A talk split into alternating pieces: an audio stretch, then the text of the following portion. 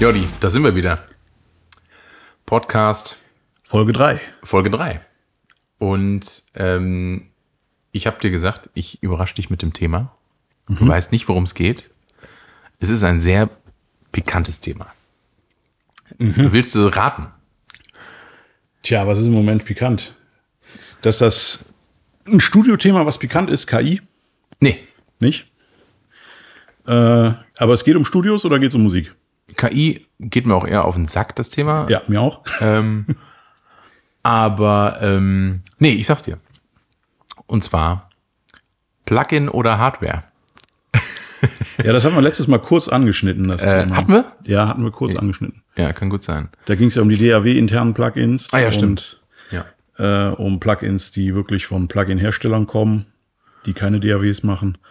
Und ich hatte ein Beispiel genannt mit Pultex. Richtig. Und ich hatte auch ein Beispiel genannt, weil ich nämlich bei Pro Tools den BF76, 1176, BF76 kurz benutzt hatte. Warum, weiß ich gerade nicht. Und mir dachte so, äh, nee, das fühlt sich irgendwie nicht richtig an. Und Es ist falsch. es, ja, äh, klang halt auch irgendwie, glaube ich, nicht so wie meine Ja. normalen 1176er Plugins, die ich so kenne. Von Waves Gerade von den 1176ern gibt es ja Beispiel. eine ganze Bandbreite von Plugins von verschiedenen Herstellern. Und es gibt ja auch verschiedene Revisionen von diesem Kompressor. Genau, und die da muss dann ich auch sagen- wiederum als Plugins. Und da muss ich sagen, UAD hat, ähm, wie ich glaube oder wie ich denke, zumindest ähm, die coolsten Revisions von Ja. LA2A als Plugin. Ja, das war ja auch mein Eindruck bei den Pultec-Plugins. Und 1176 auch, sorry. Ne? Ja. Also ich glaube, bei UAD gibt's doch drei oder vier jeweils. Ja, es sind auch wieder verschiedene Revisionen. Ja. Die eignen sich nicht alle für denselben Zweck. Manche sind für Instrumente besser, manche sind für Sprache in Ordnung. Äh, die sehen anders aus. Die haben verschiedene, äh, ja, bei den Plugins nennen sie es äh, GUIs, also Graphical User Interface. Ist das? Ja, wo, wo ich, wo ich ähm, ein großer Fan von bin, weil ich gerne zugebe, dass ich lieber Plugins benutze, die gut aussehen. Ja. Und das Auge hört ja mit. Ja. Und das macht etwas mit unseren Köpfen. Das kann man nicht wegreden. Nein, und wenn es halt um historische Vorbilder geht in Form von Hardware, die sahen ja auch unterschiedlich aus. Die sahen ja auch nicht alle gleich aus. Ja. Und allein für die Unterscheidung ist es ja notwendig, dass man das auch auf dem Display unterscheiden kann, optisch. Ja, ja. Klanglich natürlich auch, aber wenn jetzt alle gleich aussehen würden als Plugin, dann wird es langsam schwierig.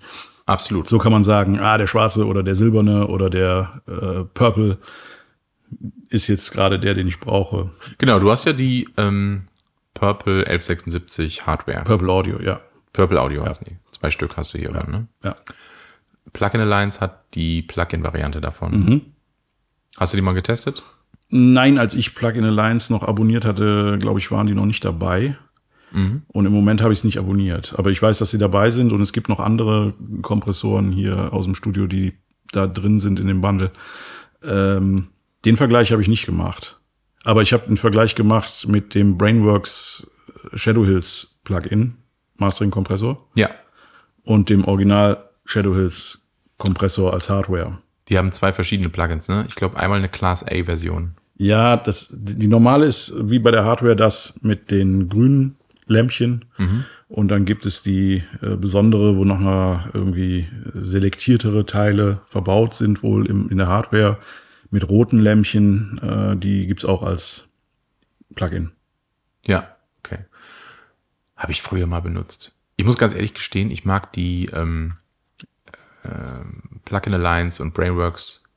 äh, Also erstens mal die, die Leute total gerne. Ich habe ja beruflich da auch einen kleinen Umweg drüber gedreht, wie du weißt. Äh, Und ich fand die Com Company schon immer cool und die Produkte sind auch super. Ich benutze es tatsächlich gerade nicht, weil ich Pro Tools auf äh, Apple Silicon benutze. Und von den knapp 100 Plugin Alliance äh, Plugins kann ich, glaube ich, nur ein oder zwei benutzen, die ich nicht brauche. Okay, also da ist noch keine Kompatibilität mit dem Prozessor gegeben. Leider nicht. Ja, Also da steht oft coming soon. ja. Äh, schon eine ganze Weile. ja, gut, also ich, es soll kein Vorwurf sein. Ich weiß nicht, woran es liegt. Vielleicht ist es einfach nicht so einfach umzusetzen oder vielleicht ist das auch, hat das was mit der Definition von soon zu tun. Äh, ja, da, ja, entweder das oder halt mit dieser ähm, Fusion zu ähm, Soundwide beziehungsweise jetzt Ja. Native Instruments. Ja. Ähm, weil ja jetzt diese Soundwide-Gruppe äh, war ja aus, äh, also bestand ja aus Isotope, Native Instruments und Brainworks, Plugin Alliance und noch ein, zwei anderen. So, und jetzt äh, ist dieser Soundwide-Name passé und jetzt ist die Dachmarke plötzlich Native Instruments Mhm. und alle anderen Firmen, äh, ja, gehören jetzt zu Native Instruments. Hm, Also das habe ich gar nicht mitbekommen. Ich hatte vor einigen Monaten mal versucht, äh, diese Soundwide-Abo-Seite aufzurufen. Und irgendwie hat das bei mir nicht funktioniert, aber Mhm. dann wird das da schon irgendwie äh, ja im Busch gewesen sein, dass sich da was ändert. Weil ich konnte dieses Abo dann nicht abschließen. Ja, dass sich da was ändert, ja, das ist halt,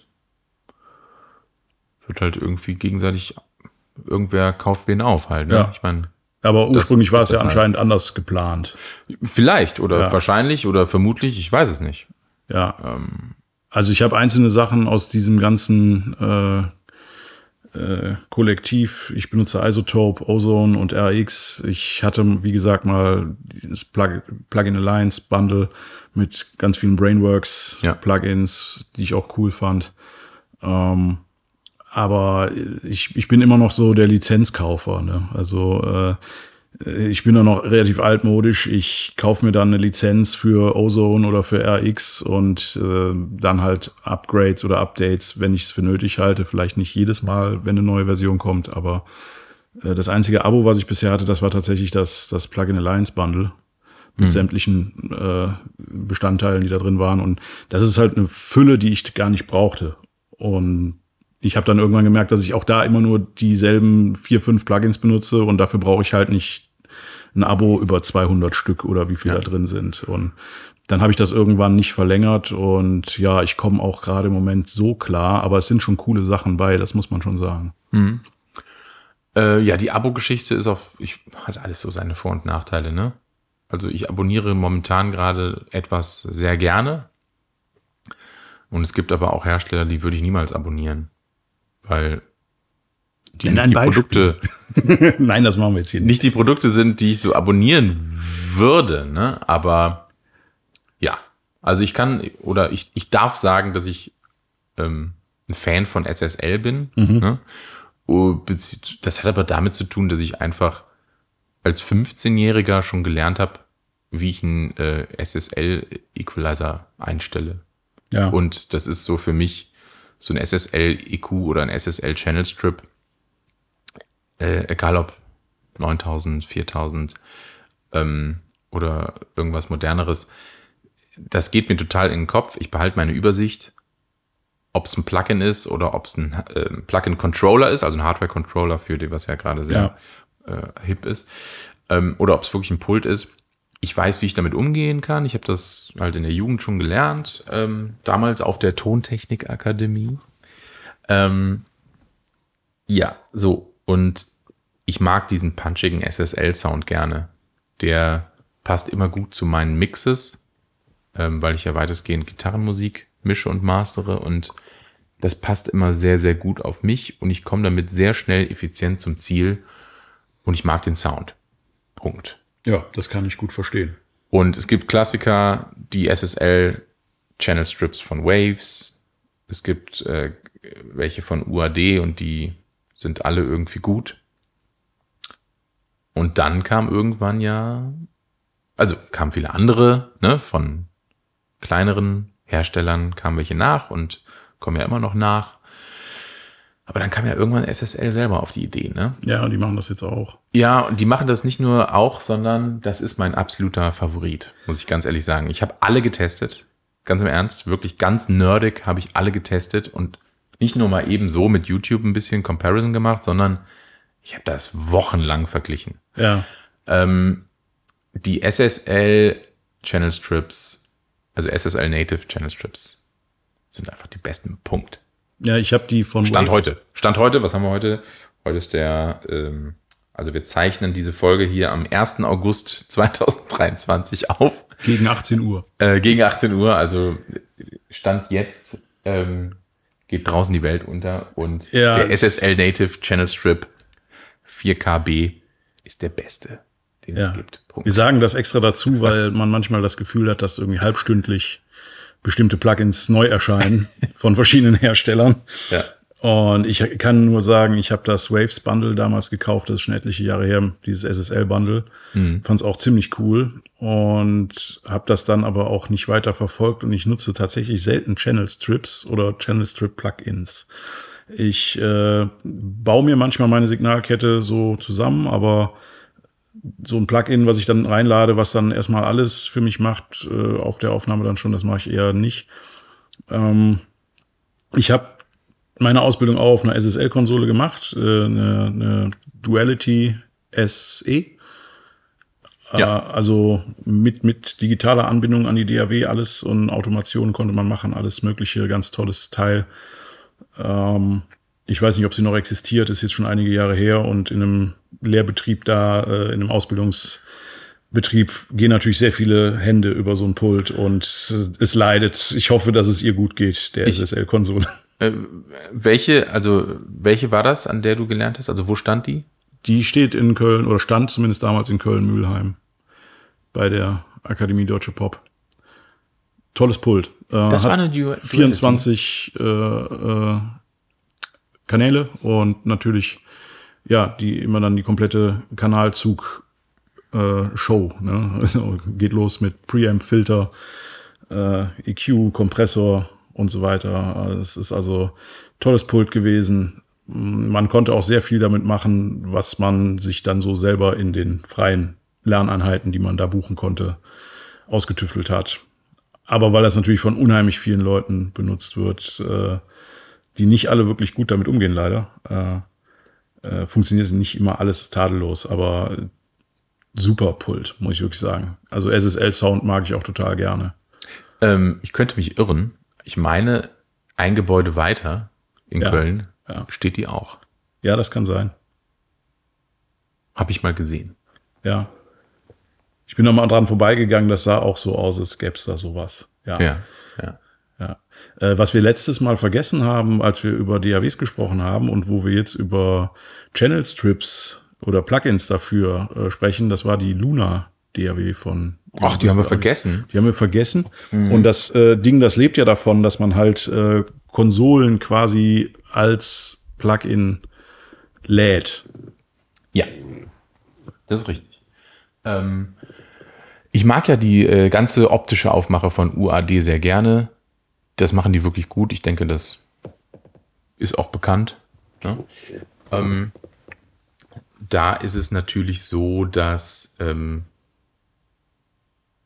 da auch viel Marketing äh, hintersteckt, denke ich. Ne? Also das glaube ich schon. Und das spiegelt sich ja hier und da auch im Preis wieder, muss man auch sagen. Ne? Wenn ich mir jetzt ähm, ein Gitarrenpedal von UAD kaufe, mit einem Reverb drin, ähm, klingt das fantastisch, aber kostet halt auch irgendwie fast 400 Euro. Ja. Ist für ein Gitarrenpedal schon eher so High, äh, High Budget. Ne? Ja.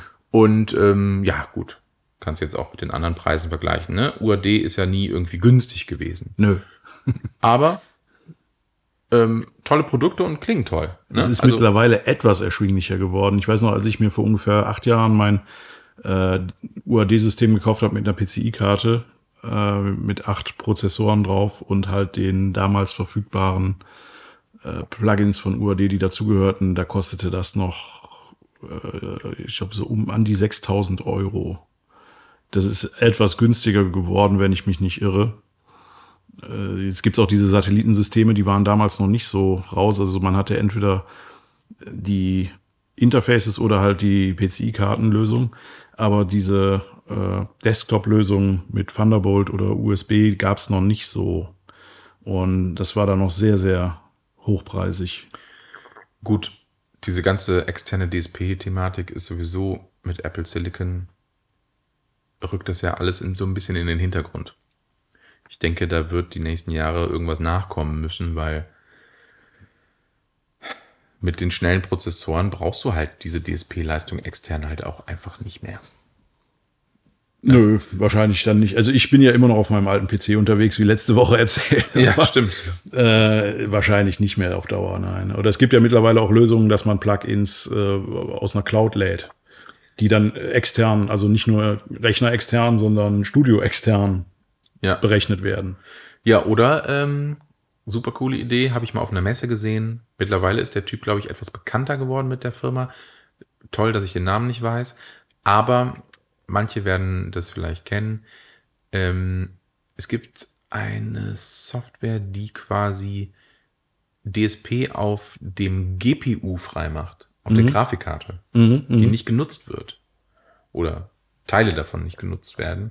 Und das kann man dann als DSP nutzen für manche Plugins. Ja, ich komme auch eine tolle nicht, Idee. Ich komme nicht drauf. Finde ich wirklich eine super Idee. Ähm, aber leider auch das wird dann obsolet, weil ich nutze jetzt gerade einen äh, Apple Silicon äh, M2 Pro Prozessor und ja, ich kriege das Ding nicht. Also mit meinen Mixing Sessions kriege ich das Ding nicht an seine Grenzen gebracht. Da kannst schon einige Channel Strips Also- reinladen. Ja, Also- hunderte, ehrlich Wo wir gesagt. gerade bei dem Thema waren mit äh, der externen Berechnung, das ist bei UAD ja notwendig gewesen und damals habe ich mir halt dieses System zugelegt und wollte dann, wo wir auch eben schon bei 1176ern waren, ein Original Universal Audio 1176er Kompressor kaufen als Hardware.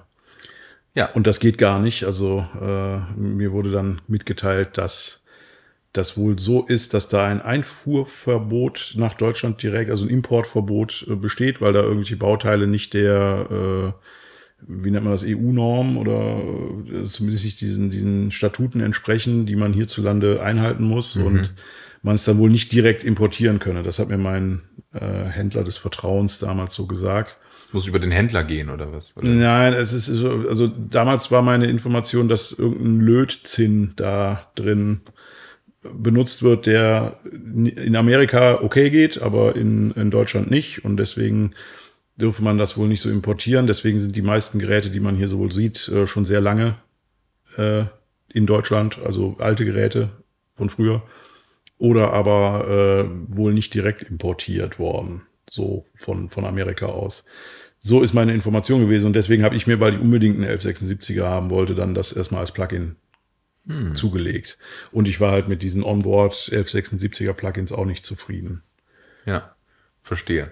Also habe ich ja, glaube ich, letzte Folge oder vorletzte Folge schon erwähnt. Ne? Mein erstes Waves Gold Bundle ähm, und dann die Chryslot LG Kompressoren, also die CLA 76, ähm, CLA 2A, ne? Ja. von Waves, das waren so die ersten, die ich benutzt habe. Und das sind ja bis heute auch noch echte Klassiker, die man ganz hervorragend benutzen kann, ähm, wenn man keine Hardware hat, um mal wieder auf das Thema zurückzukommen. Jordi, du bist in der glücklichen Lage, du hast ja Hardware, Ja, ein bisschen. ein bisschen. Es ist verglichen mit manch anderem Studio wirklich ein bisschen, aber Ja. verglichen mit wiederum anderen Studios ist es schon Sehr viel. eine ganze Menge. Genau. Wenn wir zum Beispiel, ich glaube, deine neueste Errungenschaft sind ja die IGS One LAs? Genau? IGS One LAs in 19 Zoll, im 19 Zoll Format. Ja. Genau, die große Variante. Genau, die gibt's auch als 500er Module. Ja, genau. Da habe ich die das erste Mal gesehen und äh, dann habe ich die 19 Zoller gesehen durch Zufall und dann habe ich sie ganz schnell auch bei dir schon gesehen. Ja, das ist äh, jetzt, als ich sie gekauft habe, waren die jetzt nicht neu in dem Sinne, dass sie gerade rausgekommen sind. Ähm, aber äh, auch da gibt's natürlich die Plugin-Lösung und da gibt's, wie ich finde, eine sehr gute auch dann wieder von UAD. Jetzt ist das hier One LA, wie der Name schon sagt, und UAD ist äh, 2LA. Und dann gibt's ja noch ein 3LA. Ja. Der sitzt äh, in der Opto-Abteilung vom Shadow Hills mit drin. Äh, also zumindest ist er an den äh, 3LA angelegt oder angelehnt. Und äh, das sind schon Unterschiede, die da drin sind. Ähm, klingt unterschiedlich auch. Äh, jetzt diese IGS, die gehen wunderbar zum Beispiel für Sprache. Wir nehmen auch parallel neben der rohen Spur die komprimierte Spur mit denen gerade auf. Ja, genau, kann man mal erwähnen, genau. Welchen Preamp nehmen wir eigentlich? Wir haben im Moment, äh, wie Camden? letztes Mal auch, Camden 500 Genau. von Tolle Cran- Preamps. Cranbourne Audio. Sehr vielseitige Preamps, ja. Äh, wir haben den Thump mit 50% drin, ne? Ja, damit so etwas angedickt klingt. Ja. Weil wir jetzt auch nicht äh, mit der Nase am Mikrofon hängen, sondern schon ein bisschen weiter weg sitzen. Ja. Ähm, genau, haben wir hier schon des Öfteren auch mal für äh, andere Sachen benutzt, ne? In der letzten Bandproduktion, die wir hier zusammen gemacht haben, haben wir auch die Camdens genommen und die M. Die 73er. Welche sind das nochmal? Äh, es gibt die MA5 noch, die ich habe, zwei Stück von Avedis Audio. Die meinte ich. Ähm, und Sind doch die, 1073er Nachbau. Ja, Ja. ja, ja, Das ist so ein sehr, sehr brauchbarer Preamp in der Richtung, ja. Ja. Genau, die waren auch toll. Die haben wir viel für. Die haben wir für die Snare und die Gitarren genommen, ne? Snare haben wir die genommen. Wir haben auch äh, für Vocals am Ende so einen dafür von genommen. Äh, Es gibt auch noch den Avedis Audio MD7. Mhm. Der ist noch ein bisschen dunkler, würde ich so sagen, vom, vom Sound ein bisschen noch dicker. Ähm, die Camden können halt irgendwie alles. Ich weiß gar nicht, gibt's die, ich weiß, dass es äh, Neve Preamps als Plugin gibt. Da sind wir auch wieder an der Stelle, äh, muss die Hardware noch sein oder äh, nicht. Und äh, ich weiß nicht, wie es jetzt, es gibt sicherlich nicht jeden Preamp von jedem Hersteller mittlerweile als Plugin, was man sich dann erstmal in Insert lädt. Also muss, muss die Hardware noch sein, ist eine Frage, die ich nicht beantworten möchte. Das ist natürlich auch eine Weil- provokante Frage. Dann könnte man ja auch sagen, muss denn KI überhaupt sein? Äh, also ich finde immer noch, dass bestimmte Sachen mit Hardware äh, einfach so natürlich und realistisch klingen, wie es mit Software noch nicht geht oder vielleicht auch nie gehen wird. Also ist, ich bin auf dem Stand, dass ich äh, manche Sachen, manche Plugins von der Hardware klanglich in einem Blindtest nicht unterscheiden könnte. Das Bei gebe ich gerne zu. das Das, zu, ja. das ist einfach so.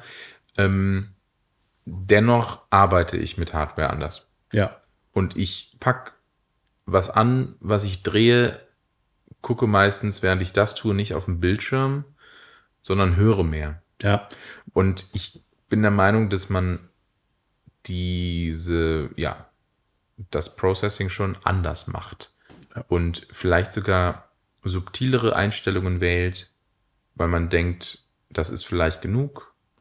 Und nicht, ich glaube, man mischt anders, wenn man ein, Pl- ein, ein Plugin mit der, mit der Maus steuert und drauf guckt.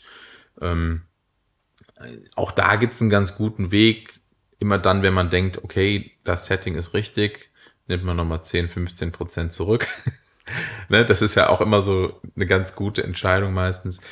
Ähm, ja, es, es ist ein schwieriges, komplexes Thema. Ich glaube, es hat eine Menge mit Feeling zu tun. Das ist, da sind wir auch schnell bei dem Thema, spiele ich einen echten Vollröhren-Amp oder einen Camper? Ne? ja. Ähnliches Thema, Profiling-Amp oder echter Amp. das ne? geht ja mittlerweile bei Mikrofonen schon los. Es gibt ja Original-Mikrofone, also historische äh, Modelle, Ja, die stimmt. man vielleicht mit einem Modeling-Mikro jetzt nachbilden kann. Da hängt dann äh, ein anderes Mikrofon, was nicht so aussieht und wo man halt softwareseitig dann verschiedene Modelle einspielen kann und dann macht das eine Mikrofon, was da hängt, einen Sound von einem U47 oder von einem U67 Ja. etc. Äh, das ist natürlich, wenn es gut klingt, alles super, aber es macht ja auch schon diesen psychologischen Aspekt aus, ob ich jetzt vor einem echten alten Mikro, höheren Mikro stehe und äh, denke mir, ah ja, die haben schon ganz andere Leute reingesungen oder ob ich jetzt äh, vor einem, ich sag mal, äh, wie nennt man das, äh, vor einem Mikrofon stehe, wo ich dann in der Software bestimme, wie es klingt. Ja, absolut. Ich habe mir dazu auch mal, ist schon was her, ein paar YouTube-Videos reingezogen äh, mit Comparisons. Ich habe da, ehrlich gesagt, klanglich keine wirklichen Unterschiede gemerkt zwischen dem äh, Simulationsmikro sozusagen und dem echten. Ja, ja, ja wenn es gut gemacht ist, das haben wir auch gerade eben bei den Plugins, die irgendwie das Outboard äh, nachempfinden äh, sollen. Das, da gibt's halt Sachen, die klingen halt wie die Hardware.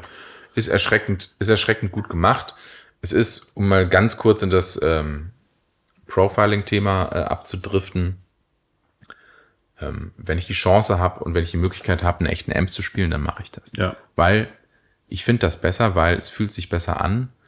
Ähm, man weiß, es ist die echte, einzig wahre Variante.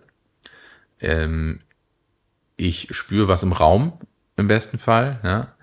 Ähm, ich merke, da bewegt sich was. Selbst wenn ich den Amp da hinten in die Aufnahmekabine stelle, merke ich, dass der da steht und dass ich das Feedback über den Raum irgendwie kriege. Ja. So. Ähm, das Ding riecht, das Ding wird warm. Ja. Ich finde das toll, wenn die Röhren darin glühen. Ja. Das ist irgendwie so einfach geil. Ja. Und das wird nicht weggehen aus meinem Kopf. Ja. Und das wird auch kein Profiling-Amp oder ein Stück Software ersetzen. Punkt. Ja, Never ever. Selbe mit den Röhren, das kannst du auf Mikros übertragen, das kannst du Genau. auf Kompressoren, auf EQs übertragen. Absolut. Und deswegen, ich benutze gern mal ein Plugin für Songwriting und auch mal bei Reamping in einem Mix, wenn es seinen Job irgendwie gerade effizient erfüllt, habe ich nichts gegen. Aber wenn ich die Wahl habe und Zeit und mich das gerade irgendwie nicht irgendwie äh, super nervt oder das ein super Aufwand ist, dann, dann nehme ich auf jeden Fall ein Amp. Und ob ich, das ist jetzt im Studio, so wie live, so wie im Proberaum, ähm, auf jeden Fall. Also das macht einfach viel mehr Spaß und das macht was mit einem Kopf. Ja. Und wenn es etwas mit deinem Kopf macht, dann spielst du auch besser. Das ist nämlich oft die Performance-Frage. Ähm, steckt der Gitarrist im Studio sich in den Camper ein und sagt, ja, ich brauche so einen modernen, verzerrten Metal-Sound, dann ist das, dann, dann steckt da keine Liebe dahinter, weil ein Gitarrist, der beschäftigt sich teilweise Jahrzehnte Ja. mit seinem Sound, den er im Kopf hat und wie er den mit welchem Amp, mit welchem Lautsprecher, mit welchem, mit welcher Box, mit welchen Kabeln, mit welchen Pedals, mit welchen Ja. Effektsystemen, wie er diesen Sound transportieren. Jetzt kann. ist der Camper halt noch eine Besonderheit, weil ich muss jetzt ein bisschen die Camperfahne hochhalten. Ich habe ja selber einen da hinten stehen. Äh, das ist ja nicht digital nachgebildeter Sound, das ist ja ein Abdruck von einem echten Sound, Ja, absolut. den jemand äh, profiled, also ab, ab, einen Abdruck von macht sozusagen. Ja. Äh, das ist wiederum was anderes, wie jetzt früher äh, Digital-Amps waren, die einfach auf künstlichem Weg wie ein Synthesizer so ähnlich äh, einen Gitarrensound hergestellt haben. Äh, natürlich kommt es dann bei so Profile-Sounds darauf an, wie derjenige, der das, das Profil erstellt hat, das gemacht hat. Also welche Mikros hat er benutzt, wie hat er die vor die Box gestellt, Genau. äh, wie war der Raum, in dem das gemacht Also, wurde. ähm, da gibt sicherlich, gibt sicherlich äh, gute, sehr gute äh, Profile. Es gibt vielleicht auch welche, die nicht so ganz gelungen sind. Es gibt eine Menge schlechte. Also ich habe ja jahrelang Camper gespielt Ja. selber. Und der Camper Profiling Amp ist ein wahnsinnig gutes Produkt. So. Ich bin mir auch sicher, dass um sowas entwerfen zu können, musst du auch selber ein Amp verstehen können. Und äh, ich bin mir sicher, dass die Camper-Jungs alle Amp-Fans sind. Ansonsten könnte man das nicht so toll machen. Da gibt es nichts Schlechtes dran und der hat auch seine Daseinsberechtigung. Ähm, nur kann er halt gewisse Dinge nicht transportieren und das sind die Dinge, die in deinem Kopf geschehen. Äh, er kann deinen Rücken aber schützen. In Rücken schützen, indem ja. du kein, äh, kein 4x12 Boxen mehr schleppen Das musst. stimmt, das stimmt. Und das ist, das ist ja genau das, was ich meinte eben. Wenn du die Möglichkeit hast, ein Amp zu spielen, ne, dann würde ich es immer tun. Und wenn ich jetzt gerade auf Tour bin und das ist eine wirtschaftliche Low-Budget-Tour mit einer Band und ich muss gucken, äh, wie ich da irgendwie mein Equipment ganz klein mit auf Tour nehme, ja, dann ne, ist es vielleicht ein Camper oder ein anderer Profiling-Amp oder Ja, sieht man Quad Cortex von Neural DSP oder ähm, ein anderes äh, System. Ich baue ja gerade mein ähm, Pedalboard für, also mein Gitarristen-Pedalboard baue ich gerade ja ganz neu auf. Weitestgehend analog ähm, als Hybridlösung, so dass ich mit dem Board ähm, mit Amp spielen kann und wenn nötig halt auch nur mit dem Pedalboard. Mhm. Aber das jetzt trifft ich ab. Das ist auf jeden Fall auch ein ganz spannendes Thema. Ähm, um nochmal zurück aufs äh, eigentliche Thema zu kommen, Plugin oder Hardware. Deine One LA IGS Kompressoren. Was hat dich dazu bewegt? Die schöne, schlichte Oberfläche, zwei große Knöpfe, Ja.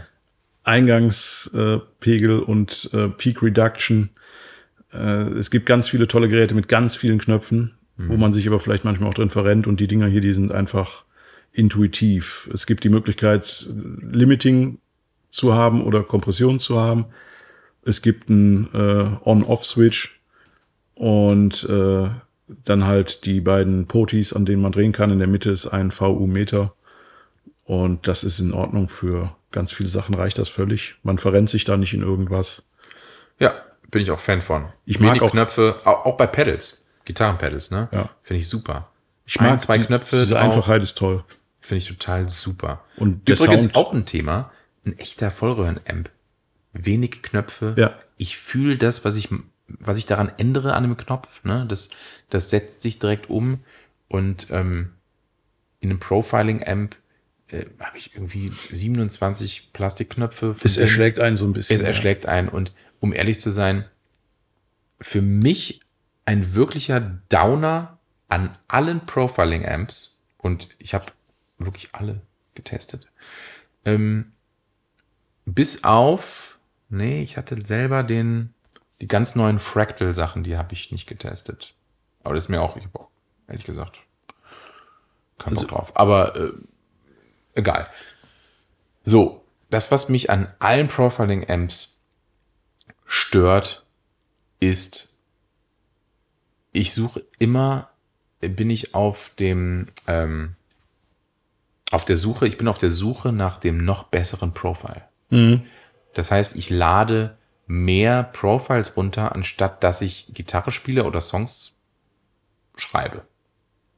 Und das finde ich, wenn man so technisch versiert ist und so ein bisschen perfektionistisch veranlagt, so wie ich, dann sucht man immer nach dem noch besseren Profil. Ähm, hat hier jemand was Neues hochgeladen? Kann ich hier noch ein neues Camper äh, Amp-Pack irgendwo äh, kaufen für 20 Euro? Äh, tue ich das nicht? Tue ich das doch? Also Ja. was. Und äh, also man tweakt eigentlich die ganze Zeit, fummelt an den Sounds rum, ohne Sinn und Verstand Ja.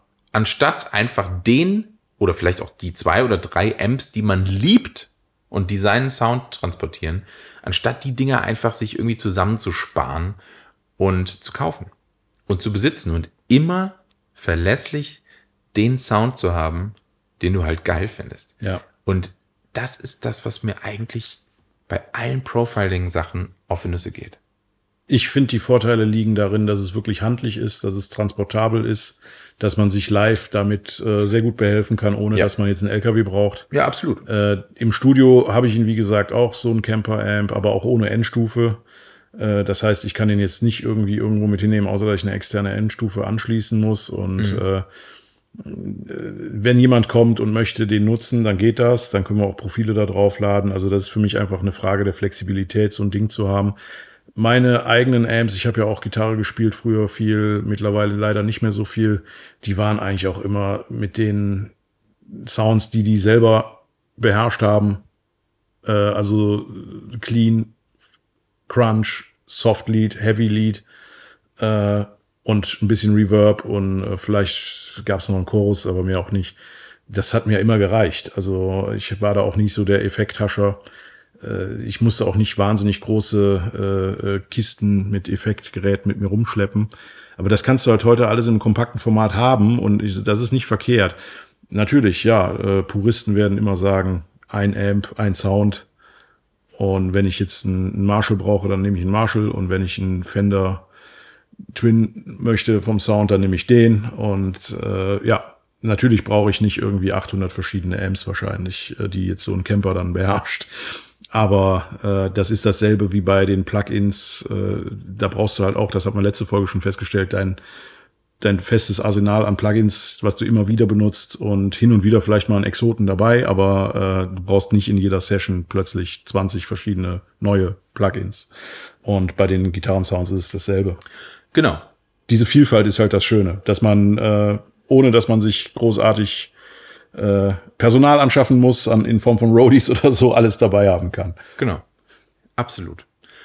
Lass uns mal auf deinen Manlay Massive Passive kommen. Genau, ja. Ähm, ich finde den super. Ich habe nie einen Unterschied zum Plugin gehört. Das ist eins von den Beispielen, wo ich auch sofort unterschreiben würde, dass der Unterschied sehr, sehr gering ist, wenn er überhaupt existiert. Und trotzdem, wenn ich die Chance hätte, den zu benutzen als Hardware, würde ich die Hardware vorziehen, weil ich möchte das Knöpfchen fühlen zwischen den Fingern. Ja. Also ich benutze den meistens, um diese berühmte Luft in einen Mix oder noch in einen Master reinzukriegen. Äh, Das, da ist ja ein Band dran, 27K, das, das Ja. hören wir ja nicht mehr, aber das nimmt der Mensch halt noch äh, psychoakustisch nimmt er Das das, ist ja wahr. ähnlich geil wie das Mark äh, Airband. Ne? Ja, genau, ja. Das da heißt es Airband. Ich, ich, hier hat es keinen besonderen Namen, aber äh, ich nenne es halt mein Transparenz- oder Luftband. Äh. Also, Ja. Das dreht man halt rein und ich habe den Eindruck, dass es an der äh, Hardware noch ein bisschen authentischer klingt. Also dass es noch transparenter, weicher, klarer ist. Äh, mit dem Plugin allerdings geht das auch schon sehr gut. Also ich rede von dem UAD-Plugin, was es da gibt. Da gibt es ja die Genau. Mastering-Version, die ich auch als Hardware hier habe von dem EQ und es gibt die normale Version. Ja. Die unterscheiden sich äh, darin bei der Hardware, dass die Frequenzen, die Frequenzbänder äh, ein bisschen anders bestimmt sind bei den zwei unterschiedlichen Versionen. Sowohl was die einzelnen Bänder angeht, als auch bei diesen äh, äh, Low-Cut und High-Cut-Frequenzen sind das in der Mastering-Version andere als bei der normalen Version. Und die Potis in der Mastering-Version sind alle gerastet. Gerastet. Gerastet. Gerastet? Gerastet. Ich hätte gesagt gerastet. Nein, nein, das heißt äh, gerastet. Wieder was Ein gelernt. Raster, das ist ja was wie, äh, äh, ja, da brauchst du ja zwei Ebenen, einmal X-Achse, einmal Y-Achse. Äh, die rasten ja einfach nur ein Ja. auf einer bestimmten und du kannst halt dadurch die Einstellungen halt super reproduzieren. Das ist natürlich auch wieder ein Vorteil bei den Plugins. Das kannst du bei den Plugins, egal welche Version du nimmst, Du kannst ein Preset machen, ne? machst ein Aber- Preset oder speicherst die Session einfach bestenfalls ab, bevor du sie zumachst. Dann hast du die nachher alle wieder da. Das, das geht nicht mit jeder Hardware so einfach. Das stimmt. Tegeler Audio hat da ja ein ganz cooles Konzept mal gehabt mit dem Creme RC. Ähm, Remote Control. Tolle Sache. Habe ich mal gehabt. Und dann habe ich gemerkt, ähm, dass ich bei dem Creme eigentlich sowieso immer nur zwei Settings benutze und zwei Anwendungen hatte in meinen Mixings. Äh, und da brauche ich ja keinen Remote Control, weil ich irgendwann nach ein paar Wochen wusste, okay, das ist immer Ja. der, ne, die Änderung und die Änderung und schon habe ich wieder mein, mein Drum Bass äh, Setting und dann habe ich noch ein Mastering Setting. Ne? Also, Ja, also mit, mit gerasteten Potis geht das sehr gut. Ähm, mit, mit frei drehbaren Potis ohne Rast, Rastung äh, ist das ein bisschen schwierig, weil du wirst es wahrscheinlich nie hundertprozentig genauso hinkriegen, wie du es vorher mal eingestellt hattest. So. Ja. Also einen ganz minimalen Unterschied, aber ob man den hört, ich wage es mal zu bezweifeln. Ich finde es fast ein bisschen schade, dass ganz anderes Produkt, aber für mich hat der Fabfilter Q3 meinen Manley Passive in meiner Mastering-Kette ein bisschen abgelöst. Weil ich nämlich dieses R-Band, was du, ähm, ich möchte das manchmal nicht immer haben. Und deswegen mache ich im Mastering oft, ähm, ist jetzt auch ein Setting, was jetzt nicht wirklich ein Geheimnis ist, aber man sieht es jetzt nicht super häufig, aber ich mache das gerne mit, mit einem dynamischen EQ, also mit dem Fabfilter Q3 und mache das nur auf die Sides, Ja.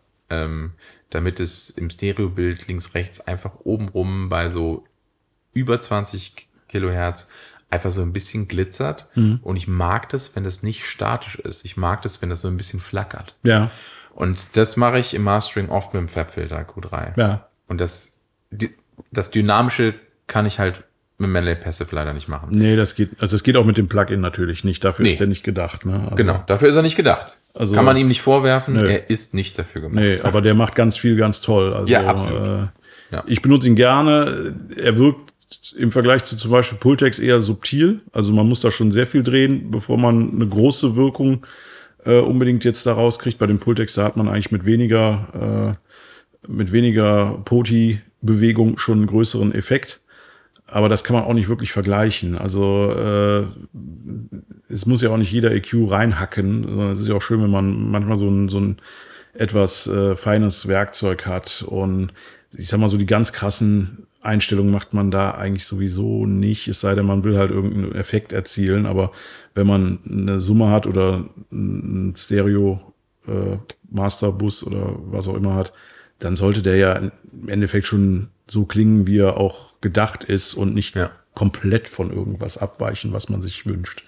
Ja, absolut. Und äh, das geht da gut. Es gibt ja auch diese Hybriden. Ne? Ähm, ich habe ja zum Beispiel auch den, den Better Maker Darth Limiter.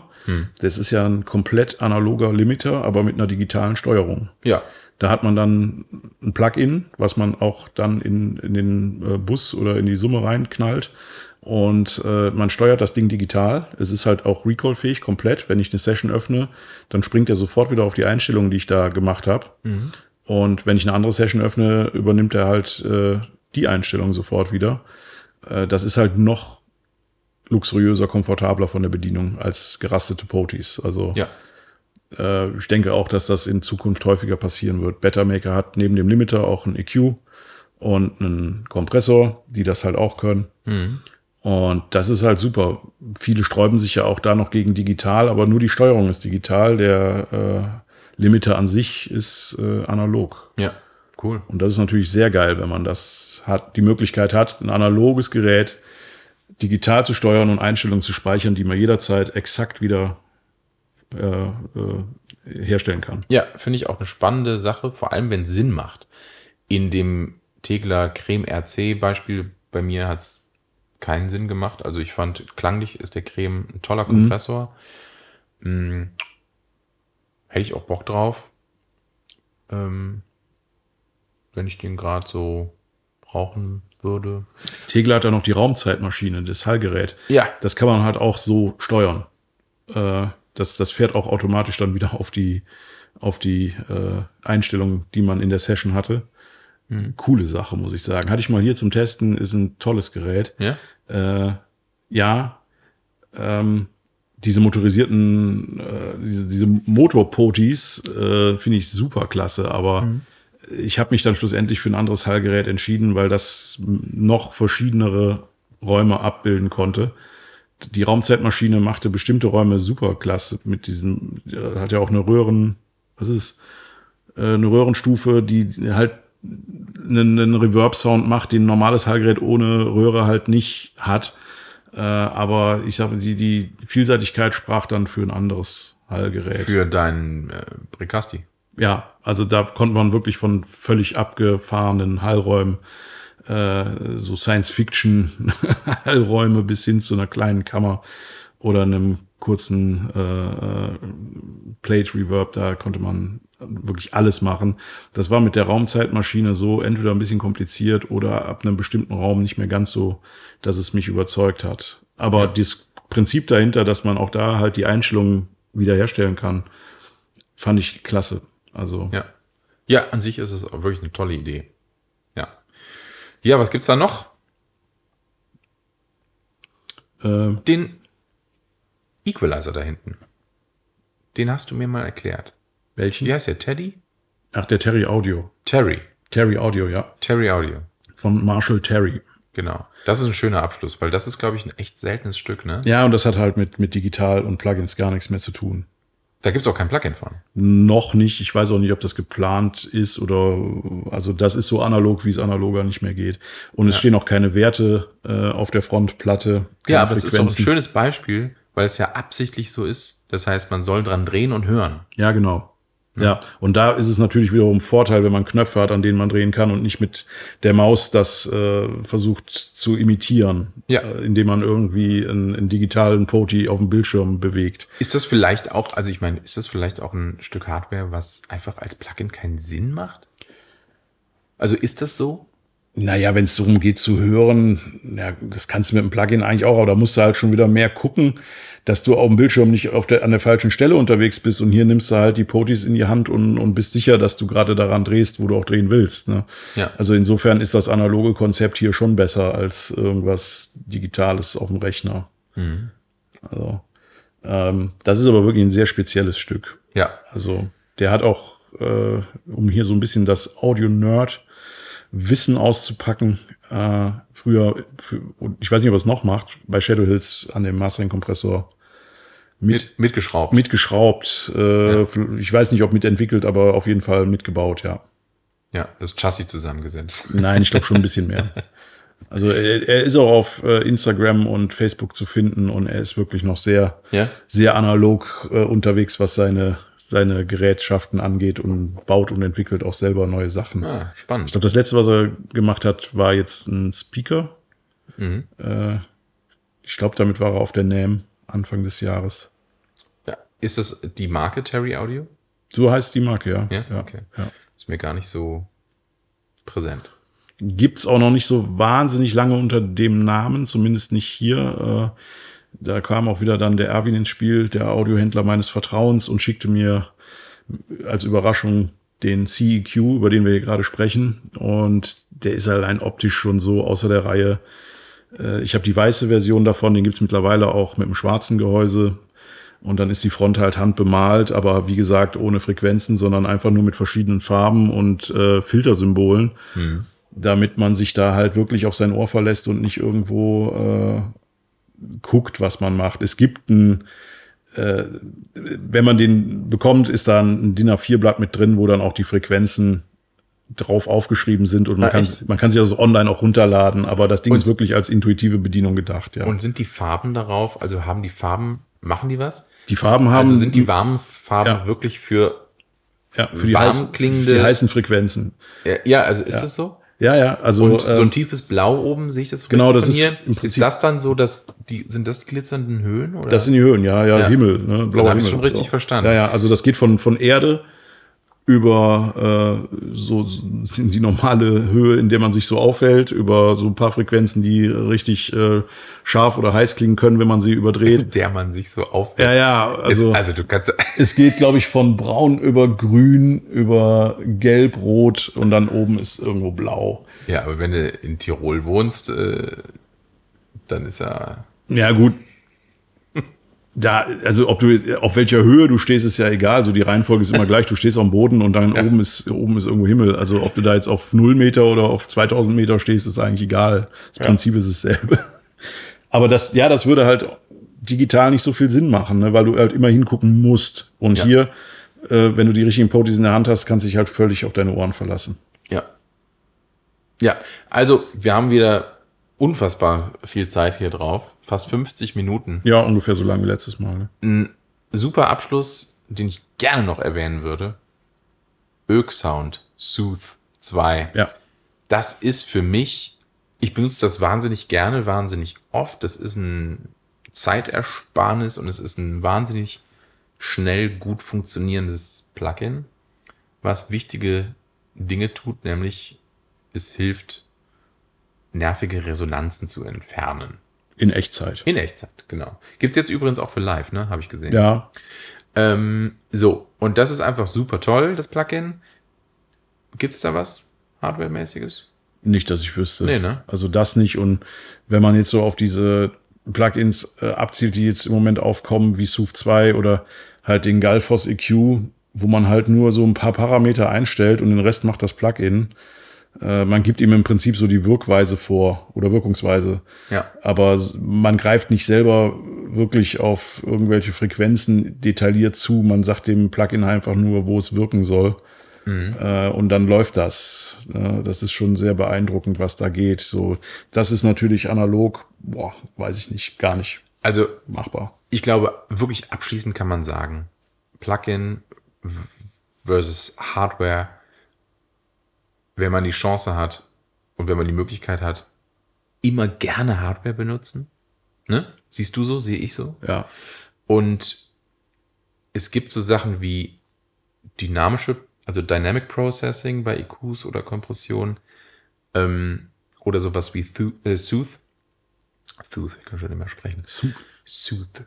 Ähm, da, da muss man sagen, gut, dass es Plugins gibt. Ja, also wenn es darum geht, eine Session aufzuräumen, zu filtern, äh, einfach äh, die Spuren zu, zu äh, säubern und für das Mixing oder Mastering dann äh, fertig zu machen, dann, dann benutze ich eigentlich immer digitale Werkzeuge. Ja. Ich benutze immer dann analoge Sachen, wenn es darum geht, direkt bei der Aufnahme einen guten Sound zu kriegen. Also da meine ich jetzt nicht nur Outboard, das benutze ich, wie gesagt, eigentlich nicht bei der Aufnahme, auch nicht digital. Äh, irgendwas, weil ich möchte gerne die rohe Aufnahme haben, die besteht bei mir aus der Schallquelle, dem Mikrofon, einem Kabel, Preamp und halt notgedrungen dem Interface, was zum Rechner geht. Ja, so, Und- ich muss auch ganz ehrlich gestehen, so mische ich auch am liebsten. Genau, alles andere kommt später. Ja. Und digital benutze ich halt unheimlich gern, um aufzuräumen, sauber zu machen. Und analog benutze ich dann unheimlich gern, um dem Ganzen noch so einen Stempel zu geben. Es gibt eine Ausnahme. Bei Rockmusik finde ich es legitim, wenn fast alles durch ein 1176 läuft. Bei der Aufnahme gerne. Ähm, das ist einer der wenigen Kompressoren, bei dem ich immer weiß, wie ich das Signal mit diesem Kompressor aufnehmen möchte. Und ich bin mir da immer sehr sicher. Mhm. Und ähm, das ist das Einzige, was ich wirklich gerne mit aufnehme. Ja, wenn es mal sein, also wenn man mal keine Zeit für eine, für eine Postproduktion oder so hat oder es muss halt wirklich schnell gehen und soll auch direkt fett, fett klingen, dann habe ich das auch schon gemacht, äh, wie jetzt auch, wir den Podcast, den schneiden wir ja wie gesagt mit diesen IGS 1LAs direkt mit, aber wir haben halt auch die rohen Spuren da. Und da sind jetzt wir drauf, das SM7B, äh, ein, ein Kabel, ein, ein Sommerkabel, äh, Summer Cable, äh, Galileo 235, übrigens super Kabel. Ähm, ja, und dann sind die Preamps von, von Cranborn Audio und meine Links-Interfaces und dann sind wir auch schon am Rechner. Mehr passiert dann da auf den rohen Spuren gerade nicht. Und die Spuren werden halt parallel dazu auch über die IGS-Kompressoren Ja. gesondert nochmal aufgenommen. Und dann nehmen wir halt die, die wir schöner finden. Genau, wir nehmen einmal roh auf und einmal Ja. über die Ja, One LAs. Ne? ja. Ja, cool. Komplexes Thema. Hat viel mit Feeling und Haptik zu tun. Ja, Gewohnheiten. Es ist auch ein Kostenthema. Ja, absolut. Also es gibt immer mehr gute Software. Das kann man, glaube ich, äh, so feststellen. Ja, absolut. Und es gibt halt auch ja, Geschmack und Glaubenssachen, über die man nicht streiten kann. Nee, genau. Ja. Also, Und das ist auch, ähm, da kann man nicht viel mehr hinzufügen. So sieht's aus. ja. Cool. Wir sehen uns und hören uns nächste Woche. Bei Folge 4. Folge 4. Diesmal denke ich mir ein Thema aus. Alles klar. Ja. Okay. Ja. Ich Bin teile das morgen mit. Und ich erwarte dann eine ausgearbeitete Präsentation zum Thema nächste Woche. Ja, ich bin gespannt. Alles klar. Nein, nein. Dann, das, äh, machen das mehr oder weniger spontan. Ich, ich lasse mich überraschen. Ähm, ich du darfst es mir auch erst sagen, wenn wir schon dran sind.